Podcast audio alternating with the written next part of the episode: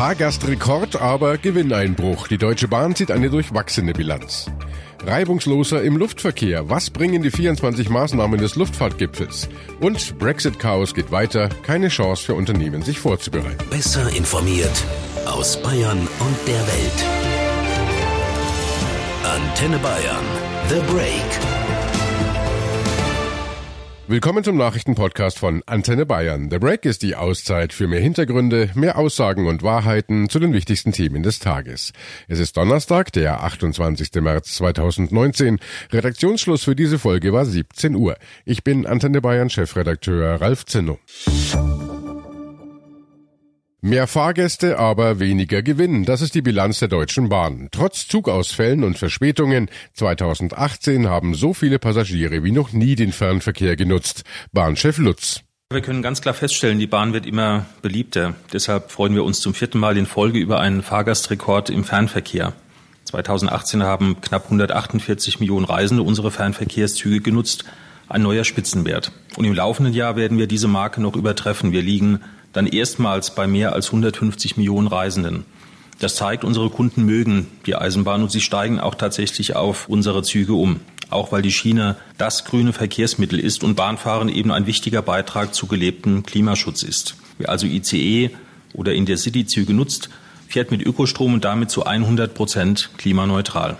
Cordula Senft aus der Antenne Bayern Nachrichtenredaktion. Ein neuer Passagierrekord. Das klingt doch eigentlich gut. Warum denn dann trotzdem der Gewinneinbruch? Das waren ja gleich 30 Prozent Rückgang. Naja, die vielen Passagiere bei IC und ICE wurden zum Teil mit diversen Sonderangeboten erkauft. Und man darf ja nicht vergessen, dass die Bahn fast 20 Milliarden Euro Schulden mit sich rumschleppt. Nach Abzug von Steuern und Zinszahlungen auf die Schulden blieb dann eben nur noch ein Nettogewinn von 542 Millionen Euro. Klingt auch nicht wenig, sind aber eben doch 30 Prozent weniger als im Vorjahr. Um die Schulden zu begrenzen, denkt die Bahn ja nach wie vor darüber nach, die Auslandstochter Arriva zu verkaufen. Die DB Arriva hat ihren Sitz im nordenglischen Sunderland. Sie betreibt Busse und Züge in 14 europäischen Ländern und hat rund 50.000 Beschäftigte. Ein Verkauf könnte 4 Milliarden Euro einbringen. So viel zum Wirtschaftlichen. Die Bahnkunden selbst treibt aber eigentlich ja was ganz anderes um. 2018 gab es so viele Fahrgäste wie noch nie, aber es gab auch so viele Verspätungen wie noch nie. Ja, im Durchschnitt war jeder vierte ICE, Intercity und Eurocity verspätet. Das sieht natürlich auch der Bahnchef. Wo viel Verkehr auf knappe Infrastruktur trifft oder wo Möglichkeiten zum Überholen fehlen, da wird es oft eng. Und all das hat natürlich Folgen für unsere Pünktlichkeit. 2018 lag sie im Fernverkehr insgesamt bei 74,9 Prozent. Klar ist, das ist nicht zufriedenstellend und da gibt es auch nichts drumherum zu reden. Hier müssen wir besser werden. Zur Wahrheit gehört aber auch, die Staueffekte nehmen aktuell sogar noch zu, denn Engpassbeseitigung passiert leider nicht über Nacht. Und in diesem Kontext muss auch unser Pünktlichkeitsziel für 2019 gesehen werden, die 76,5 Prozent. Sagt Bahnchef Lutz. Die Grünen pochen jetzt auf eine Pünktlichkeitsgarantie von Konzernchef Lutz. 2030 sollten 97 Prozent der Züge ihr Ziel pünktlich erreichen. Das sei realistisch und angemessen, sagte Grünen Fraktionschef Hofreiter der neuen Osnabrücker Zeitung. Damit das klappt, forderte Hofreiter gleich noch eine ordentliche Finanzspritze durch den Bund. Damit soll dann das Schienennetz ausgebaut werden. Es sollen mehr Züge geben und außerdem mehr Fachleute, die sich um sie kümmern kümmern. Genau, die Bahn gehört ja nach wie vor zu 100 Prozent dem Bund, der ja von der Bahn eigentlich eine Dividende bekommt. Wie muss man sich das Verhältnis Bahn-Bund denn vorstellen? Na, so ein bisschen wie ein Nullsummenspiel. In den vergangenen Jahren hat der Staatskonzern jeweils mehrere hundert Euro Dividende ans Finanzministerium überwiesen. Das Geld hat der Bund dann aber direkt wieder investiert ins Schienennetz. Aktuell laufen ja auch wieder Verhandlungen, wie und in welcher Höhe der Bund weiteres Geld zuschießen könnte. Hauptprobleme bei der Bahn sind eben nach wie vor fehlende Gleise und eine veraltete Infrastruktur. Und man darf ja auch nicht vergessen, die Konkurrenz schläft nicht. Flixbus hat ja zuerst auf der Straße angegriffen mit günstigen Busverbindungen und zieht inzwischen auch auf der Schiene nach. Flixtrain bietet immer mehr Zugverbindungen an. Ende Mai kommt zum Beispiel jetzt eine tägliche Verbindung von Berlin nach Köln dazu. Und Bahnchef Lutz ist trotzdem zuversichtlich für das Jahr 2019. Er sagt, es kann nur besser werden. In der Bilanz gibt es natürlich auch Themen, bei denen wir noch besser werden müssen. Gerade bei der Pünktlichkeit wollen und werden wir nachlegen. Die ersten Monate in 2019 zeigen, dass wir in der richtigen Richtung unterwegs sind, aber das müssen wir nun verstetigen und verstärken. Wir als DB investieren in den kommenden Jahren kräftig in Modernisierung, Digitalisierung, aber auch in unsere Flotten. Zum Beispiel werden wir mehr fabrikneue ICE 4 und Intercity 2 im Einsatz haben und damit auch bereits in 2019 den Reisekomfort weiter erhöhen. Nicht zuletzt, auch in diesem Jahr wollen wir wieder mehr als 22.000 Menschen einstellen. Das ist die Dimension einer Kleinstadt. Und ganz wichtig und zentral für die Zukunft, das digitale Schienennetz. Das ist eine große Chance, denn eine digitale Infrastruktur schafft im ersten Schritt bis zu 20 Prozent mehr Kapazität im bestehenden Netz. Von der Bahn zum Flugzeug. Wer viel unterwegs ist, der weiß, ohne Reibung geht's eben nicht. Ob nun Staus auf der Autobahn oder die eben beschriebenen Verspätungen auf der Schiene oder auch in der Luft. Doch manche Ziele erreicht man eben nicht mit dem Fahrrad. Gerade eben erst waren ja im Flugverkehr tagelang Dutzende Flüge ausgefallen. Hintergrund war ein Softwareproblem bei der deutschen Flugsicherung. Wie ist es generell bestellt um die deutsche Luftfahrt? Dazu gab's heute in Hamburg einen Luftfahrtgipfel, schon den zweiten. Auf dem ersten im Oktober Oktober letzten Jahres hatten Vertreter von Bund, Ländern, Airlines, Flughäfen und Flugsicherung 24 Maßnahmen vereinbart, wie es runterlaufen soll. Die Bilanz, die Bundesverkehrsminister Scheuer heute zog, war, naja, auch durchwachsen. Ja, es ist wirklich so, dass wir noch nicht mal ein halbes Jahr seit dem 5.10. hart gearbeitet haben und Ergebnisse haben. Ergebnisse, die sicherlich von der Situation her kein Hype Zustand sind und kein endlos glücklich Zustand, sondern aber ein wichtiger Prozess ist. 24 Maßnahmen, wo Sie bei verschiedenen Berichten sehen können, entweder vollständig umgesetzt, mit Hochdruck dran, sehr intensiv ergriffen. Also es ist keine der 24 Maßnahmen, die irgendwie im Ruhemodus da liegt. Zu den 24 Maßnahmen gehören zum Beispiel zusätzliche Mitarbeiter für schnellere Sicherheitskontrollen sowie die Ausbildung neuer Fluglotsen. So eine Ausweitung eines Sicherheitsareals mit Genehmigungen und neuen Maschinen geht ja nicht auf 48 Stunden, sondern braucht seine Zeit. Genauso wie die Auszubildenden bei den Lotsen, genauso auch die politischen Rahmenbedingungen, die ja nicht nur, und deswegen waren auch die Vertreter der europäischen Sicherheitsbehörden darum, dass wir nicht nur national denken, sondern an den Schnittstellen, an den Übergabepunkten,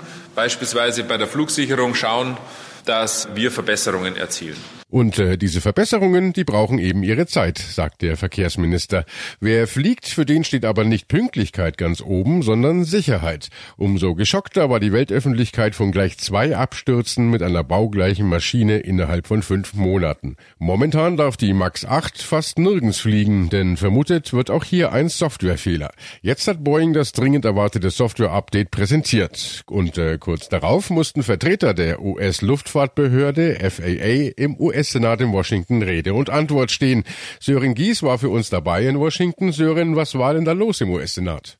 Die FAA hat das Verfahren verteidigt, mit dem sie neuen Flugzeugtypen eine Zulassung erteilt. Da wurde ja zuletzt die sehr enge Zusammenarbeit mit den Flugzeugbauern kritisiert. Das US-Verkehrsministerium hat auch eine Untersuchung eingeleitet wegen des Verdachts, dass Boeing bei der 737 MAX Baureihe zu freier Hand gelassen wurde. FAA-Chef Daniel Elber sagte aber, die Kooperation mit der Industrie sei ja weltweit üblich und trage auch erheblich dazu bei, dass die Fliegerei heute so sicher sei, wie sie sei. Andernfalls bräuchte allein seine Behörde seiner Meinung nach rund 10.000 Mitarbeiter mehr und äh, jährlich 1,8 Milliarden Dollar mehr Geld. Und äh, wie haben die Senatoren darauf reagiert?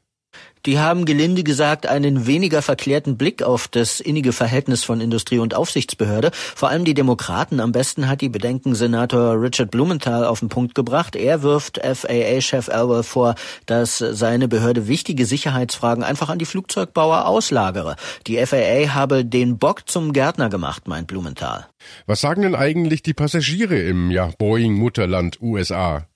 Die bleibt loyal. Die drei großen US-Airlines Southwest American und United haben ja alle erklärt, dass sie die 737 MAX-Maschinen grundsätzlich für sicher halten.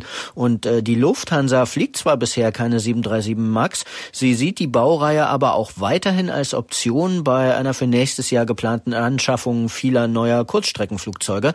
Lufthansa-Chef Carsten Spohr hat erst vorgestern in New York zu Reportern wörtlich gesagt, wir haben unser Vertrauen in Boeing nicht verloren. Thank you. Das Brexit-Chaos geht weiter. Acht verschiedene Szenarien lagen dem britischen Parlament als Alternative zum Brexit-Deal von Premierministerin May vor, aber keines bekam eine Mehrheit. Morgen will sie nun ihr Abkommen nochmal dem Unterhaus vorlegen, zum dritten Mal. Wenn der Parlamentspräsident das zulässt, denn eine 400 Jahre alte Regel erlaubt nämlich eigentlich nicht, dass immer wieder über dasselbe abgestimmt wird. Wie das Ganze ausgeht, ja, das weiß niemand. Für die Wirtschaft ein ganz schwieriger Zustand. Eine Umfrage unter 4000 Unternehmen zeigt jetzt, die Hälfte ist überhaupt nicht vorbereitet, falls es zu einem harten Brexit kommen sollte. Antenne Bayern Reporter Jörg Ratsch, warum ist es denn so? Naja, die Unternehmen haben alle ein ganz großes Problem, sagt Andreas Glunz von der Wirtschaftsprüfungsgesellschaft KPMG. Worauf sollen sie sich denn vorbereiten, wenn sie gar nicht wissen, was jetzt überhaupt kommt? Wenn alle Szenarien möglich sind, kann sich ein Unternehmen nicht auf alle Szenarien gleichzeitig vorbereiten. Das ist, das ist, das ist äh, nahezu unmöglich, gerade auch für den großen deutschen Mittelstand. Und wir reden da über Zehntausende von Unternehmen in Deutschland, die das ja betrifft. Es ist ja weiterhin so, alles ist möglich. Brexit mit Vertrag und entsprechend sanftem Übergang, eine kurze Verschiebung des Brexits, lange Verschiebung des Brexits, gar kein Brexit oder ein knallharter Ausstieg der Briten aus der EU ohne Vertrag. Alles möglich. Nochmal zu diesem letzten Szenario, das ja alle fürchten. Warum genau wäre das denn jetzt so schlimm? Ja, das Problem wäre bei so einem harten Brexit, dass Großbritannien auf einen Schlag zu einem sogenannten Drittland wird. Bisher ist es so, dieselben Regeln gelten in Großbritannien, in der ganzen EU und auf einmal gelten die Regeln, die auch gelten zwischen der EU und anderen Ländern. Also Zölle gegenseitig müssen erhoben werden. Das bedeutet Wartezeiten, das bedeutet mehr Bürokratie, das bedeutet Kosten für die Unternehmen, das bedeutet längere Lieferzeiten und so weiter. Der Präsident der britischen Handelskammer in Deutschland, Michael Schmidt, warnt gar vor Versorgungsengpässen. Die Gefahr, dass insgesamt Lieferketten zusammenbrechen und dass es zu Versorgungsengpässen mit Produkten äh, kommt, die ist durchaus real. Fakt ist, dass wenn wir einen ungeregelten Brexit haben, wir unmittelbar auf WTO-Regeln äh, zurückfallen. Das heißt, die gesamte Zulassung von Produkten steht plötzlich im freien Raum. Wenn man jetzt in einen Hard Brexit reingehen würde, wäre das Problem sofort da. Und da kann ich in dem Fall dann nur hoffen, dass Politik sich auf beiden Seiten, sowohl auf der EU-Seite als auch äh, auf der britischen Seite, äh, Übergangslösungen, ganz schnell Übergangslösungen, Regelungen einfallen lässt, die das, wenn schon nicht verhindern, doch so doch zumindest äh, ein bisschen abschwächen können. Jörg, und äh, damit auch nochmal zu dir, denn ein harter Brexit könnte auch zu Engpässen sogar bei Medikamenten führen. Dafür wird ja inzwischen immer wieder gewarnt. Das ist noch ein anderes Problem die Zertifizierung, wie es immer so schön heißt. Das gilt nicht nur bei Medikamenten, auch äh, für Chemikalien, Baustoffe, Feuerschutztüren, was weiß ich. Die Liste könnte man unendlich weiterführen. Auf einen Schlag gelten nicht mehr dieselben Regeln hier und in Großbritannien. Das heißt, Produkte, die von da kommen und zu uns geliefert werden oder andersrum, müssen erstmal wieder gegenseitig neu zertifiziert werden. Das heißt, genehmigungsfähig gemacht werden, damit sie überhaupt verkauft werden können. Auch das bringt dann wieder Bürokratie mit sich, Wartezeiten, Lieferengpässe und davor hat die Wirtschaft natürlich Angst. Ja, und sogar die Zoos haben mittlerweile Angst vor einem ungeregelten Brexit und genau deswegen wurden Transporte von Zootieren von und nach Bayern in den letzten Wochen beschleunigt. Ein Augsburger Nashornbaby wurde ganz schnell nach Großbritannien gebracht und äh, der Münchner Tierpark verlegte den Transport von drei besonders kleinen Schweinen aus England ebenfalls nach vorne. Man weiß ja nie. Und das war The Break, der Nachrichtenpodcast von Antenne Bayern an diesem Donnerstag, den 28. März 2019. Ich bin Chefredakteur Ralf Zinno. Antenne Bayern. Besser informiert. Jeden Tag. Zu jeder vollen Stunde auf Antenne Bayern. The Break. The Break gibt's auch morgen wieder um 17 Uhr. Jetzt abonnieren.